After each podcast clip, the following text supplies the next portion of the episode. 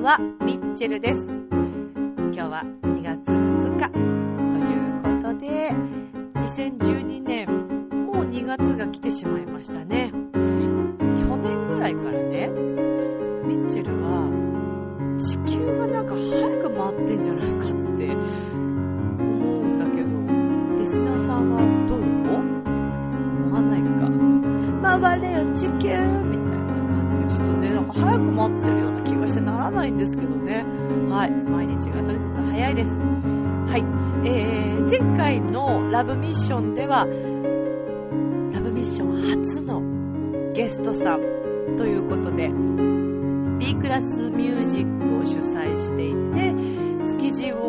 3代目のシンガーソングライター、バチくんが登場してくれました。バチくんありがとうございました。いやー、本当に楽しいラブミッション話、まあ私が一番盛り上がってたような気もしますけどね。だいぶバチクちょっともう呆れてたんじゃないかなと思うんですけど、はい、ぶっちゃけトークをたくさんバチクにさらに引き出されて、もう全開でしたね、ミッチェルあもうこれで改めてね、リスナーの皆さんにはこいつ変態なんだなっていうもう印象がかなりつけられると思いますけど、はい、えー、今日もいろいろお話ししたいと思いますから、お付き合いお願いします。この番組は、輝く人生を共に、研修、司会の株式会社ボイスコーポレーションの提供でお送りします。さあでは今週も始まります。ミッチェルのラブミッション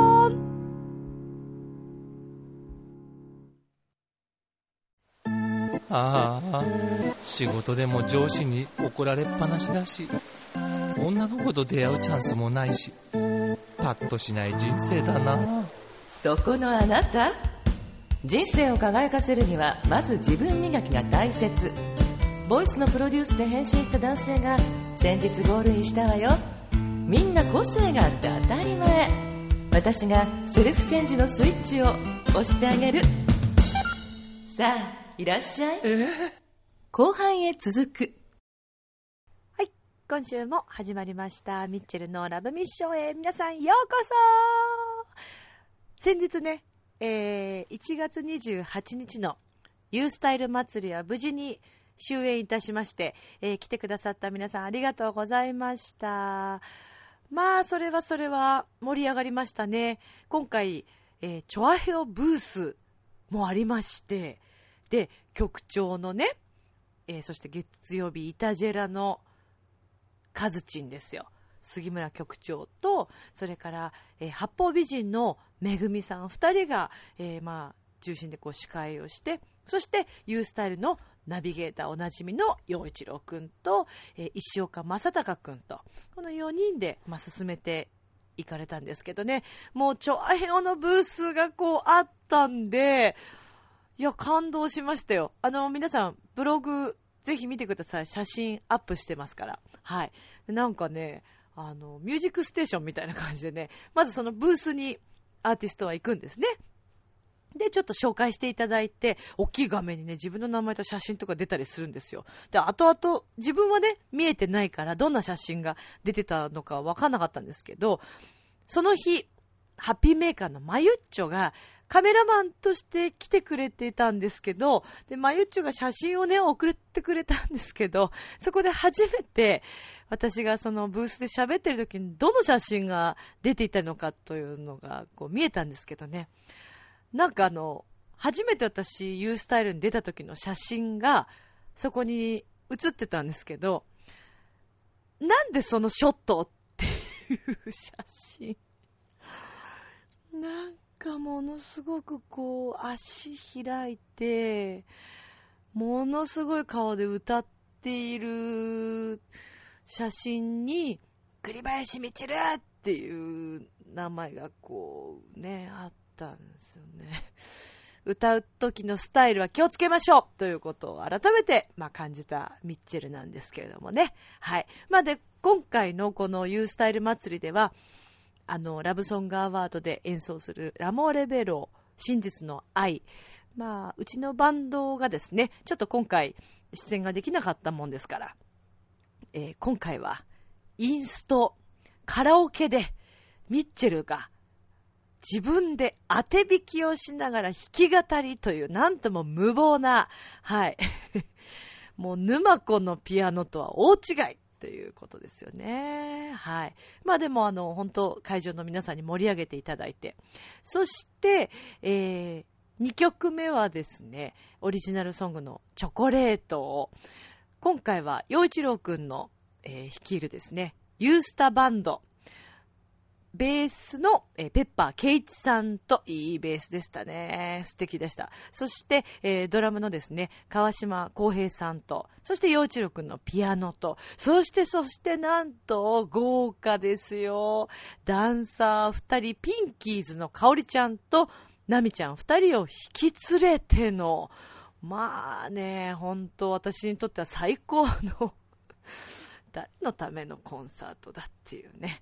自分が一番喜んでるというのはどうかと思いますけど、でも会場の皆さんにも一緒にこのチョコレートの振りを、え、していただいて、え、一緒にこう盛り上がったライブだったんで、もう本当に感謝の気持ちでいっぱいです。はい、ありがとうございました。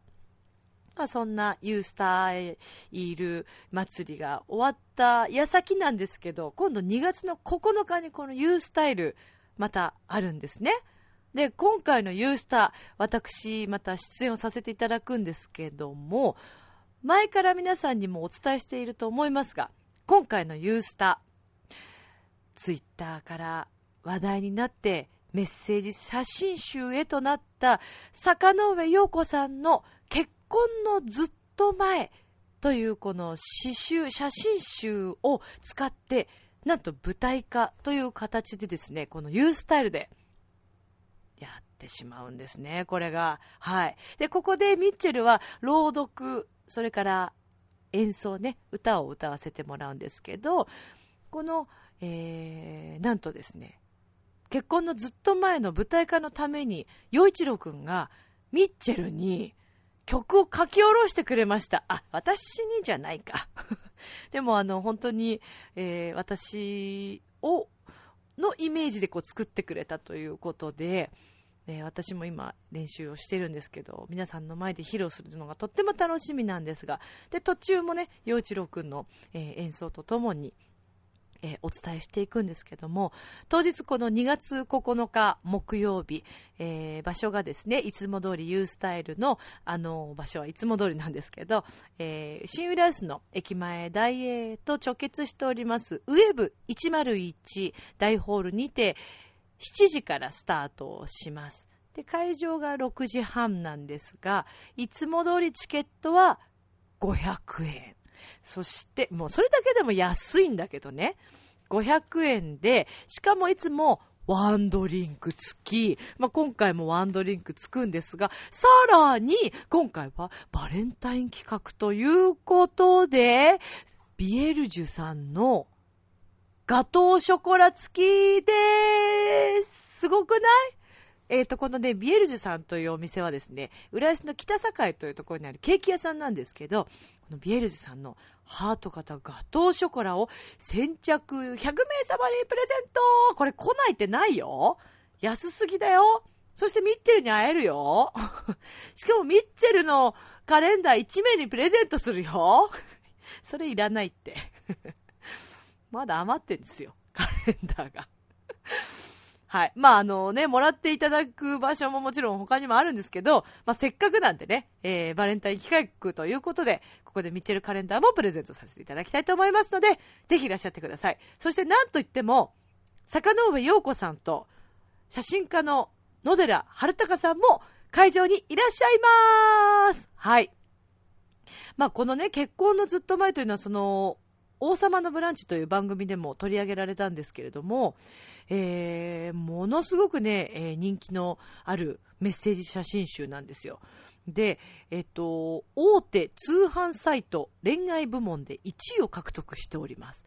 で、あの、ちょっといろんな方にも伺ったところ、いろんなあの、本屋さんの店舗でもね、あの、ほら、ランキングとかあるじゃないですか。今、今月の上位ランキングだったりとか、こう、店頭にね、アップされている、えー、そういうコーナーにも置かれているぐらい、とても人気のある、えー、メッセージ写真集なんです。で、あのー、見た感じもそう、写真も本当にそれだけでも楽しめるんですが、なんかね、もう本当そのメッセージを読んでると、ああ、そうだよね、わかる。とか、ああ、なるほどね。でね、思わずつぶやきたくなる。もう本当まさになんかツイッターからこうね、あの、浮上したというのもすごくよくわかるんですけど、本当に何気なくこう、さりげなく言葉で表現してくださってるんですけど、それがね、ずっしりくるんですよね。はい。まあ、それを私もどんな風にこう、朗読しようかなと、日々考えつつ、練習しつつ、はい、と毎日送っておりますけれども、ぜひ皆さん遊びにいらっしゃってください。はい。そして、まあ、ちょっとせっかくで、なので、ここでもう紹介しちゃいますけど、2月の、えー、8日の水曜日もですね、えー、ショコラビットの、えー、ミッチェルとショコラビットのライブがあります。ちょっと久しぶりのライブですね。はい。えー、今回のライブは、軽井沢ラブソングアワードのファイナリストになったというこの記念をしまして、えー、ラブソング、バレンタインナイトと題して、三軒茶屋のステージ PF さんというライブハウスで、えー、ライブを行います。で、えー、2月の8日水曜日はですね、時間が、えー、オープンが19時オープン、そして19時半が、えー、ファーストステージ、セカンドは、えー、20時半スタートとなります。で、え、ー、と、ワンドリンク付きで2000円なんですけれども、ここでもですね、こちらはミッチェルからのプレゼントがございます。えー、来てくださった皆さんにプレゼントできると思いますので、バレンタイン企画、ラブソング、オリジナルがね、えー、ほとんどですけれども、皆さんと一緒に盛り上がっていきたいと思いますから、ぜひ応援しに遊びに来てください。あの、ラブソングアワードのこととかもね、そこでお話ししたり、ちょっと朗読もまたしたりしながら、えー、ミッチェルワールドを繰り広げられたな、なって思ってます。はい。ぜひ、えー、お友達お誘いの上、遊びに来てください。まあ、ちょっと今日は最初にライブ情報だったり、イベント情報をしてしまったんですけども、まあ、前々、前回のですね、あの、ラブミッションでは、バチ君が登場してくれまして、あの、もう本当に喋り通しましたよね。30分ぐらいのつもりだったんですけど、ちょっと私もヒートアップしましてね、まあこれでね、本当にあのミッチェルの変態ぶりとね、私のこの恋愛事情、どんな恋愛してんだっていうね、リスナーの皆さんにはよく分かっていただけたんじゃないかと思いますけどね、今後ともあのお付き合いいただきたいと思うんですが、でもそれにあたってね、私オープニングね、結構いろいろ話したいことあるとか言いつつ、結局ね、バチ君コーナーでもうほとんど使ってしまいまして、ミッチェローにすら現れなかったというね、はい、前回のラジオ放送だったんですけど、はい、今回、今日はですね、あのミッチェローニさん、ちゃんとあの305近くから来てますから、はい、また後ほどご紹介しますけども、まあ、ちょっとね、ここで皆さんにご紹介したいんですけど、まあ私、まあいきなりですけどね、1月の話なんですけどね、年末年始、まあ、皆さんお寺だったり神社とか行かれる方は多いんじゃないかなと思うんですけど、私あの実家でですね、毎年のようにこう川崎大師に行くんですよ。で、あの私も他のところも行くんですけど、あ、ほら、善光寺も行ったっていうお話したんでね、結構いろんなとこ回ってんなって改めて思いますけど、で、この川崎大師に行くと必ず行くね、お蕎麦屋さんがあるんです。えー、川崎大師の、まあ、あの参道の入り口のですね、割と付近なんですけどね、正月庵さんというお店があるんですよ。でこちら創業明治17年ということで、ものすごく歴史のあるお蕎麦屋さんなんですけど、今回、えー、川崎大師に行った時に、ちょっとね、こんなラジオの番組やってるんで紹介していいですかなんてお声かけしたら、すごく快く、あの、OK してくださって。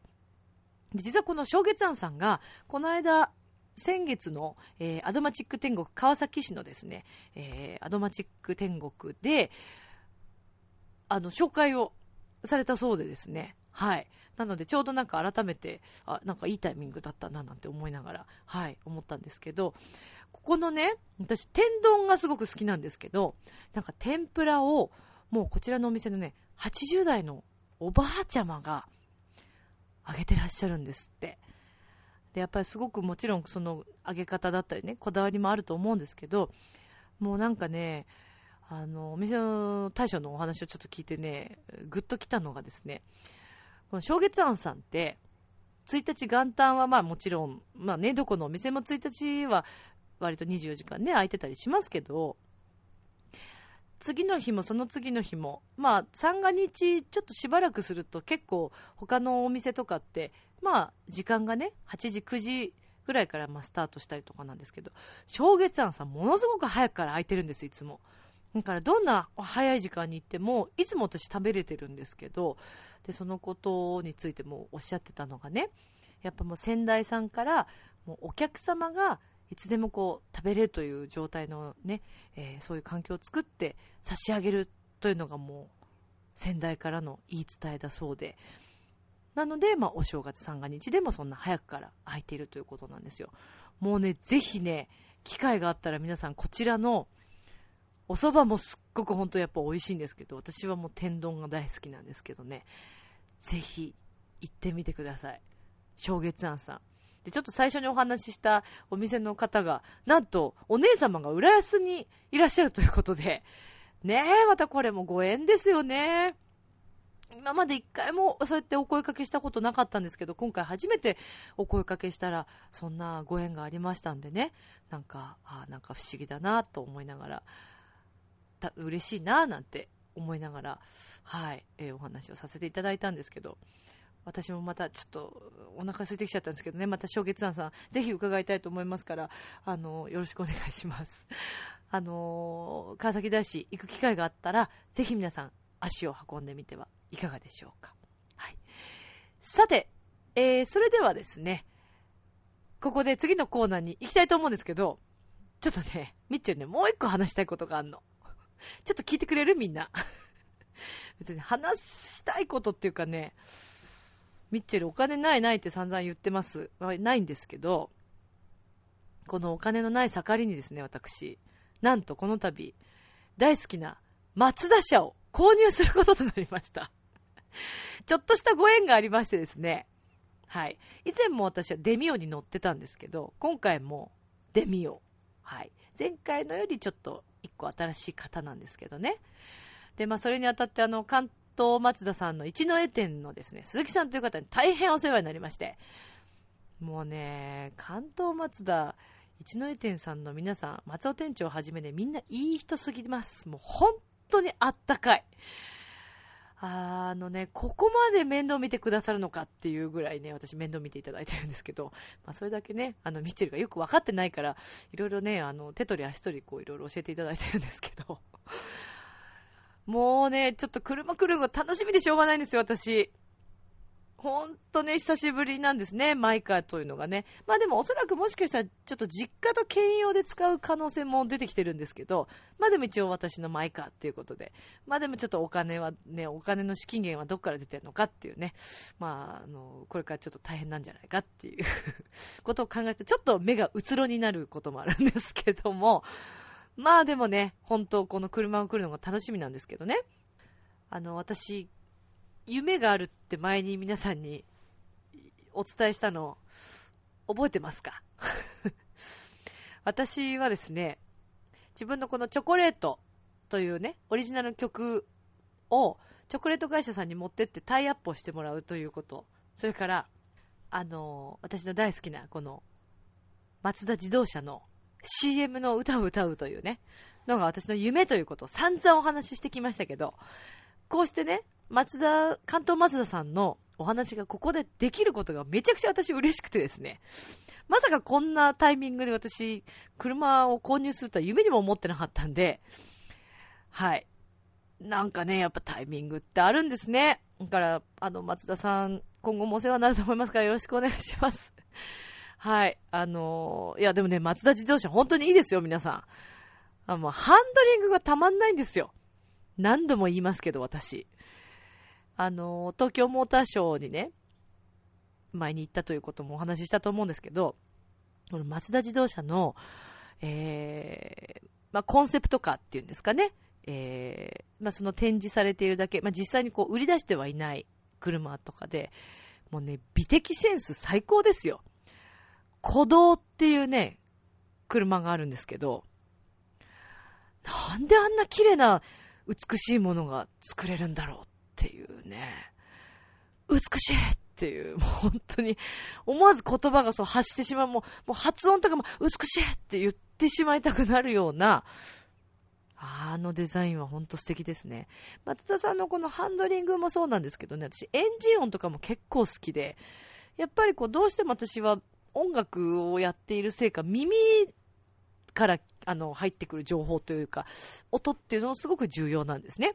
だからあんまりこう静かすぎる車っていうのは私にあんま向いてないんですよ。もう、松田さんの車っていうのは、もう運転してて、運転が楽しくなる心地のいい音がするんですよね。もうほんといい。本当は私はアクセラっていう車が欲しかったんですけど、まあちょっと、ちょっと私の中ではちょっと高級なんでね。はい。まああの、小回りの利くデミオにしようかなということで、今回もデミオを購入しました。はい。もう楽しみで楽しみでならないですね。まあただちょっとね、あのーね、資金源だけちょっと気をつけていかなくちゃいけないなと。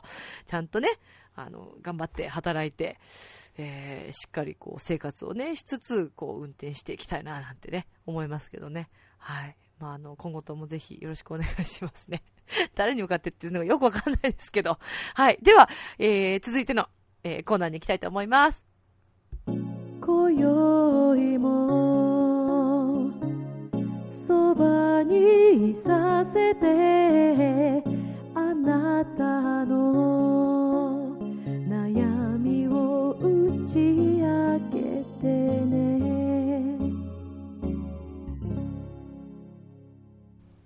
はい今週はお便りのコーナーさせていただきます。前回ご紹介できぬくって、あの、すみませんでした。えー、前回いただいたお便りをですね、えー、今日はご紹介させていただきたいと思うんですけれども、あのー、まずですね、以前にまあそのミッチェルのカレンダーをね、送らせていただいた方々から、あの、たくさんメッセージだったりいただいてるんですけども、その中でお一人、なんとですね、ドイツの方がいらっしゃいまして、といってもまああの、私のまあ友人でもあるんですけどね、嫁いだ先がドイツ。かっこよくない？自分のだって旦那さんドイツ人？いいよね。素敵だよね。えー、ちょっとメッセージもらっているので、ぜひ読ませていただきたいと思います。ミッチェル、こんにちは。こんにちは。えー、本日13日、カレンダーが届きました。スピード郵便で送っていただいたおかげで、なんと4日で届いたよ。すごいですね。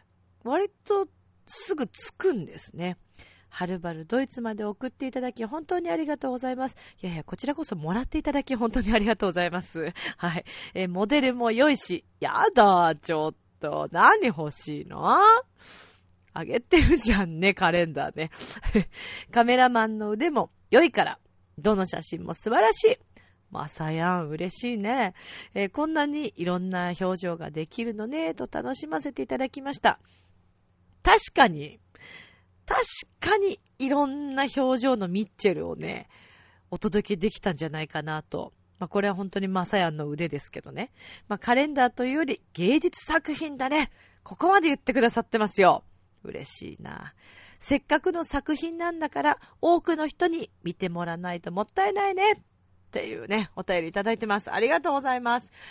実はですね、結構いろんなところでミッチェルカレンダーをくださいって言ってくださる方が最近おりまして、あのー、例えばですね、今後おそらく、えー、ある、まあ、テーマパークのですね、事務所、ちょっと何箇所かにですね、飾られる可能性があるというね、これいいんだろうかなって思ってる。なんか差し上げ、ね、言ってくださってるけど、ほら、社交辞令かもしれないじゃないですか。ねなんかちょっとどうなのかなと思いながら、はい。えー、まあ、あとちょっと浦安市のある場所にもちょっと飾られるのではないかっていう、まあ、飾ってくださいっていうことですけどね。はい。えー、差し上げようかなと。まだちょっとだけあるんですよ。なんで、えー、今年のね、ミッチェルと一緒に一年過ごそうじゃないかっていう やだよね。いつもミッチェル見てんだよ。あのカレンダーは見てますよ。目がマジですから。はい。まあでももしかしたら、場合によってはね、こう、あのーなんかミッションかけるときには、ちょっとミッチェルカレンダーを見ていただいて、目合わせてもらって、拝んでもらって、拝まなくていいよ。そんな偉くないですよ。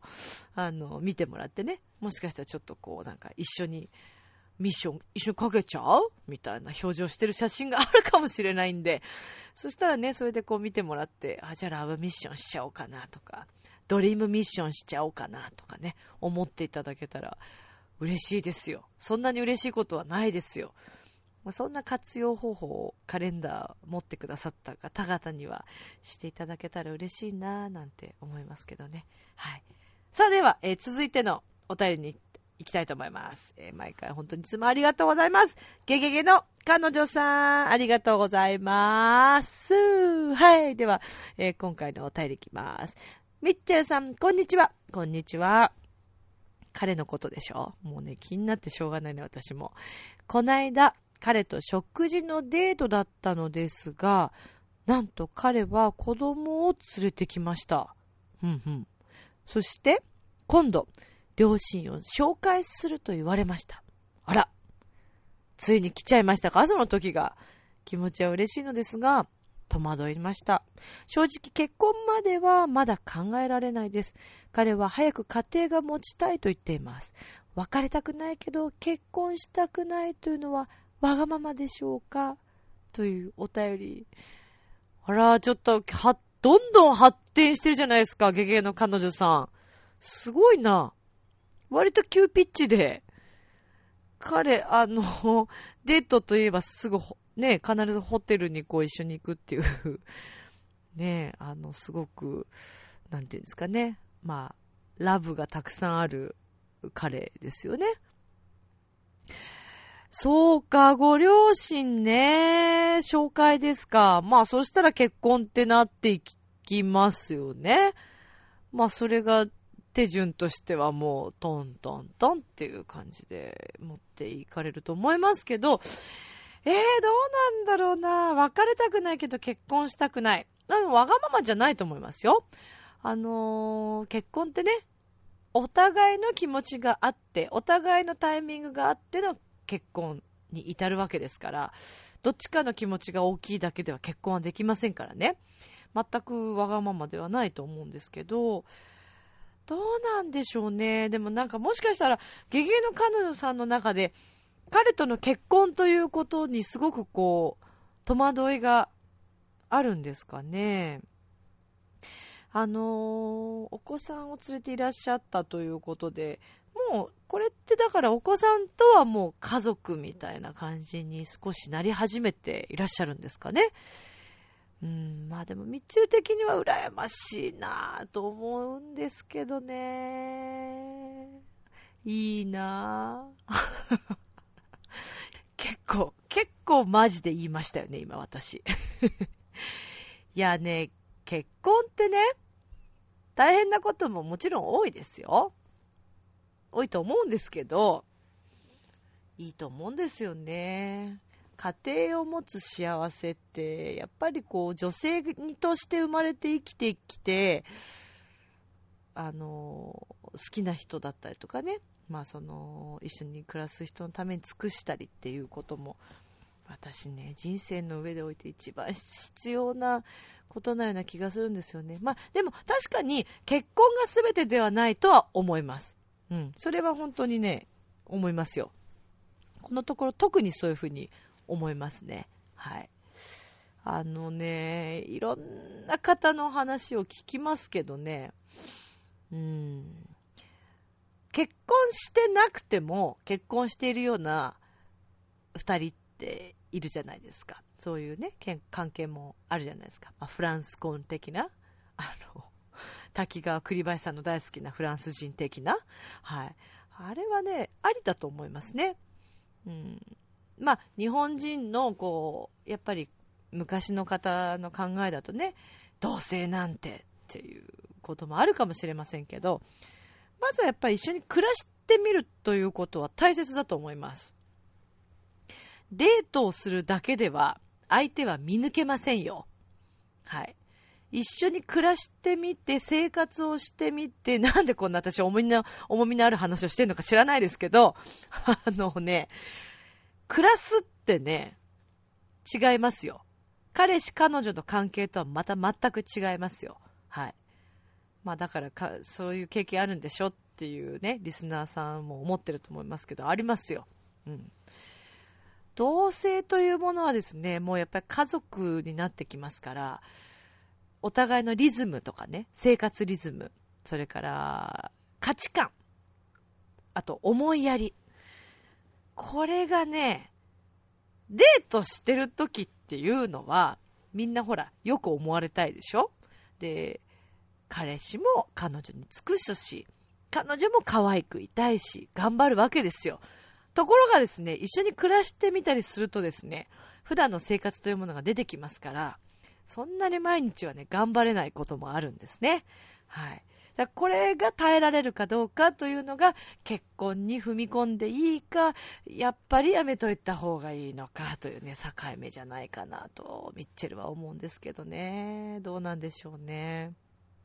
まあでも、きっとゲゲの彼女さんも、彼と結婚したいと思う瞬間が来るかもしれないし、まあ、焦らずにね、もうちょっと、あの、まあ、ご両親に会うのはいいんじゃないですかね。会ってすぐ結婚と思わなくても、うん、そういう話になっちゃっても結婚ということで紹介されるっていうことになったら少し話し合いが必要だと思いますけど、彼とね。でも、まあ、ご両親を知っているっていうのは別に全然いいことだと思いますからね。うん。あの、家族ぐるみでこう、お付き合いというのはありだと思いますけど。だから全然私はその結婚に対してまだちょっと踏み込めないというゲゲの彼女さんの気持ちは全然全くもってわがままだとは思いません。はい。うん。大丈夫かな？こんなんで参考になりますかね？私の意見でね。こんなタカがね、うん十年生きてきただけの 私の方。でもありがとうございますね。あの、相談されるとね、もう本当見てるすごく嬉しくなっちゃうんですね。もう、でね、よくね、言われるんですよ。ラブミッションだから、ラブの相談しなくちゃいけないと思うとなかなかこう相談できないとか言われるんですけど、ラブじゃなくてもいいですから。はい。まあ、仕事のことだったりとか、悩みとか、あと、ちょっとね、こういうことをなかなか友達には言えないんだけど、ちょっと相談してみたいなとか、そんなお話があったら、ぜひ、でも友達に話せないんだから、ミッチェルなんかにもっと話せるわけないよね。ねえ、赤の他人のあなたに 何が、何が話せましょうよっていうことになっちゃうのかな？っていうか、何が話せまそうって何ですかね？ね。まあでも本当にあの、みちるはいつでも皆さんのお便りを心からお待ちしてますから、遠慮なく送ってきてくださいね。よろしくお願いします。では、次のコーナー行きましょう。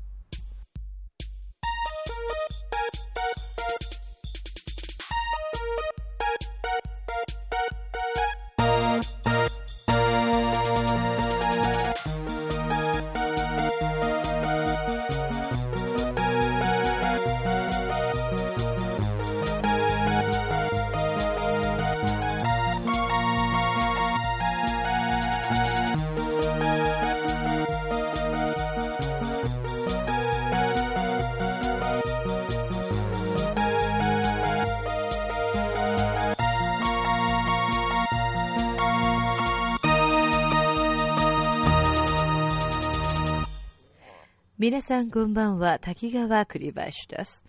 さて、えー、前回愛情表現のコーナーがお休みだったために、私はリスナーの皆さんとお久しぶりとなりますが、皆様いかがお過ごしでしょうか。今週はこの愛情表現のコーナーお届けしてまいりますので、今日もぜひよろしくお願いいたします。さて、えー、ミッチェローニ解説員をここでご紹介したいと思うんですが、その前に、皆さん、ミッチェローニさんが最近ツイッターを始めたというのはご存知でしょうか？レオンならぬリオンという雑誌の表紙も飾ったそうで、しかもピンク色のパンツというド派手な格好で、ミラノのミッチェローニというような題名でも、この雑誌の表紙を飾っているそうです。さあ、そんなミッチェローニ解説員にご登場いただきます。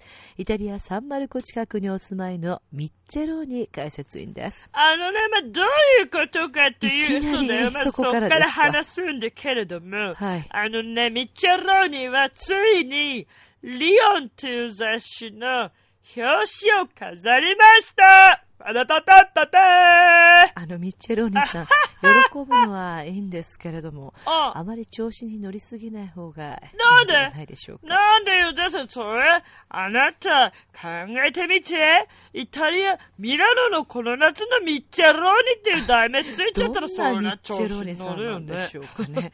え笑い事ではないんですけいや、れども。笑い事だよ。ちなみにこの夏のミッチェローニというのうんは、まだ夏は来ていないんですが、どういうコそうねンセプ。トなんでしょうか？あの、ミッチェローニは、ええ。スピードがね、速いのでまあ、、それはわかるんですけれども。先取り。そういうことあの、先取りと言いましても、夏はまだ早すぎるんではないでしょうか。いやいや、だから、もうミッチェローニは気持ちはもうね、夏。もうね、春も冬も、夏も秋もバラバラになっちゃったけど、うんバあんラバま関係ないんです、春夏秋冬というものは。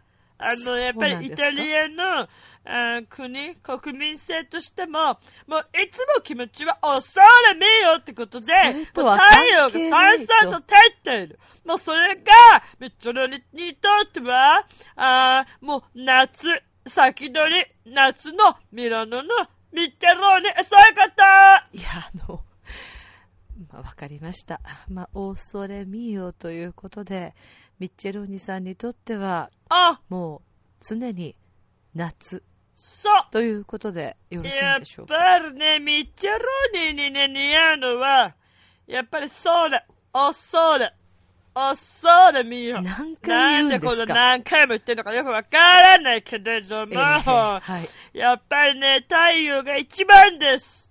でまあすから、そうですねあー夏に向けて、はいミッチェローニはファッションも、そして愛情表現も、ええあーツイッターでつぶやきながら、はい。あー皆さんにまた、アモーレをお届けしたいですね。ただ最近ちょっとね、ツイッターの使い方がよくわからなくなってきて。それは大変ですね。あ今ちょっとアカウント申請できないっていうか、あ何をしたんですか？わからないので、あハッピーメーカーのまゆっちょに教えてもらいます。あの、ミッチェローニさんは一体何人の女性と連絡を取ってるんあれですか？何言って気がせん嫉妬してんの？まゆっちょにもしかして嫉妬？やだ言って！だから言って。んじゃない全く違います。まあ、ま。あいいや、今日もじゃあ、はい。愛情表現始めちゃう。はい、もうさ言ってください。もう寂しいから始めちゃう寂しいと思いますけども、始めてください。なんか今噛んだよ。番組クビになりたいんですか？ごめんなさい。はい。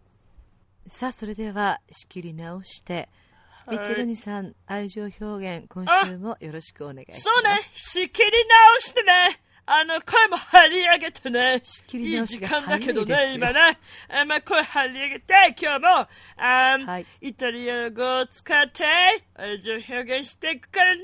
お願いしますあ今日使う言葉というのは、はい。ズマニオーソという言葉を使います。これは他にも、ズマニアンタ、ズマニアート、いろいろな言い方ありますけれども、はい、どういう意味でしょうか？これ、そう、ズマニオーソというのは、はい。熱狂的な、アレクルータというね、意味がありますよ。あるですよ。はい。あの、ええなぜそこでいつも言い直すのかがよくわからないんですけれども、熱狂的なあり狂ったプズマニ要素そうという言葉を使って、それでは今週のはい一例文をお願いします。はい、じゃあ、今週の一例文、ズマニオソを使っていきます。いいですかリスナーの皆さんも、えー今週も、とにかく張り切って、リオンに出たければ、僕みたい、あ、そういうこといいのはい、じゃあ行きますね。はい、では、それでは、今週の、今週な何回言うんですかませんあ一レブいきますよ。お願いします今週これ。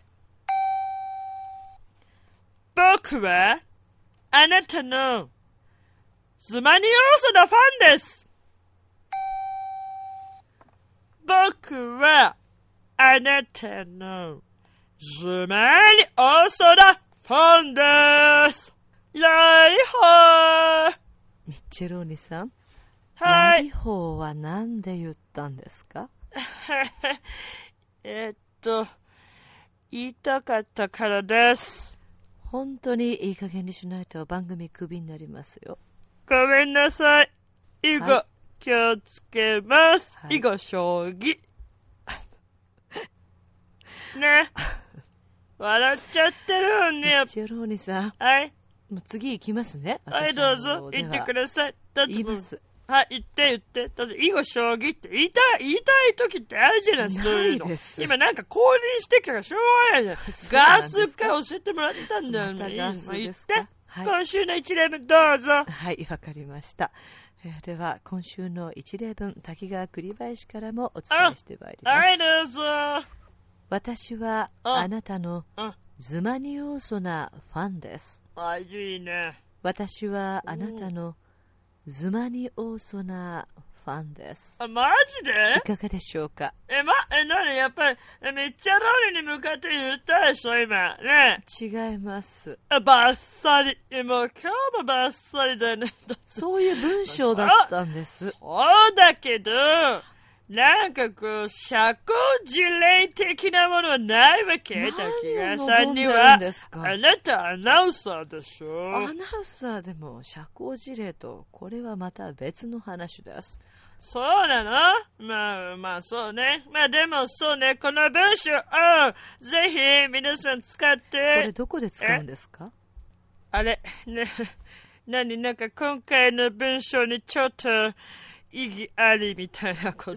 そうですね。あの、これはなかなか恋人には伝えられない言葉なんではないかと思うんですが、いかがでしょうか？はい、そうなんです。これね、何がそうなんはいですか、、あのね、今回は、あの人のために作った一例文です。どなたですか？あ前回、あバッチ君が、あ M スタにゲストに来た時に、はい。あミッチェルが35回ピンポンした話をしてましたけそうどで、すね。あまあ、ちょっとストーカー癖のあるミッチェルさんに、この一例文、愛情表現送りますので、ミッチェルさんぜひ35回ピンポンしながら、これ言ってみて。ああ僕の僕の楽器なんで来たの？なんで？ミッチェローニさん、何ですかなんで？これなんで来またすよ僕の楽関器係ないよ、そんなの。なんで？楽器とか関係ないよ、もうなんですそうか、それ？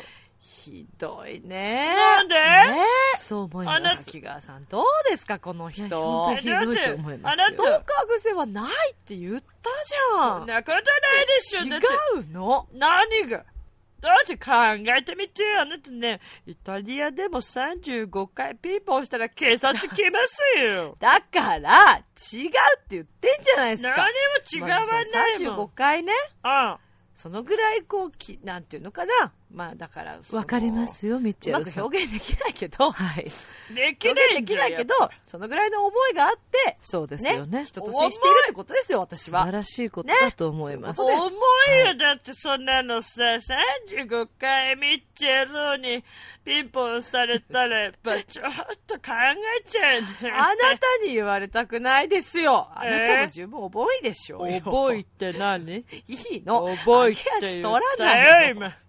わかったから。な、覚まあ、えってわかりました何よ。まあ、うんまあね。まあちょっとリスナーの皆さん勘違いしない。私はストーカー癖はないですからね。大丈夫です。分かってますよ。あなたのファンですっていうね、そのメッセージは、あのーちょっとね、好きな人とかあには言う、まあ、言う言えばいいってことでしょ？これミッチェルのために作ってくれたんだよね。そう、だから、あなたが幸せになるように、そうなの？そうです。みっちゃん通りちゃんと考えてるんまあですよ。それは優しいね、あミッだかチェルさん。らね、やっぱり気持ち的にも、うん。あー生活の面でも潤ってもらえるように、はい。ファンですっていうね、そういう素直な気持ちを前向きに表現することで、僕みたいに、あ美食家としても美食家生きことができるわけです。美食家関係ないわ。そう思います。で どういうことですか？ロッシーニ風となんか勘違いしてませんいかやいやいや、もちろんだって、あ、だってあるの？あ、そうなの？ロッシーニはうん私の。おじです。おじさんです。と、滝川さん、衝撃。衝撃です。そうでしょ？びっくり知した。らないです。うん。まあ、それなら、まあ顔も似てんだあ、よ。わかるような、わからないようなですけど。そうですよね。まあまあまあ、まあ、ちょっともう愛情表現のコーナー、ちょっとこれでも締めてください。なここで？そう。なんでロッシーニのおじ、おじがロッシーニだっていうことは分かったのに？関係ないあ。そうなの関係ないで関す。係ないです。残念だけど、まあ、しょうがないね。はい。もう締めてください。あの、ミッチェルのラブミッションの時間があるんで、えー締めてください。ミッチェルさんごめんなさいね。あ、いいんです、いいんです。滝川さん、はい滝川さんはいいんです。こいつです。こいつ言うなこいつ。こいつ。言うな。こいつ、まあこいつでもドイツでもいいけどね。ドイツ。さり、さりげなくギャグ言うのやめてもらえますか？ドイツをドイツっ。てた何ねで。すか？まあそれドイツ語でドイツって言いますけどね。そうだよそうですね。うんまあでも、あの、ミッチェルさんの番組のお時間もありますので、あここではい終わらせていただきます。はい、えーよろしくお願い今しください。週の愛情表現コーナーいかがでしたでしょうか？それでは皆さんまた次回お会いするのを楽しみにしております。滝川栗林でした。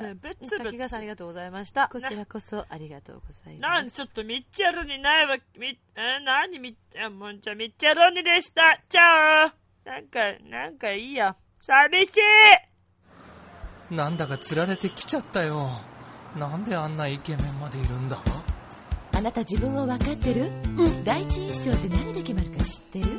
コミュニケーションの始まりは何だと思う？誰でも変われるチャンスはあるのよ。あるのよ。それから数ヶ月後。自分らしさを自分で見つける。なんて素晴らしいんだ。恋も仕事も今最高にノリノリだぜ。スイッチをします。ボイスコーポレーション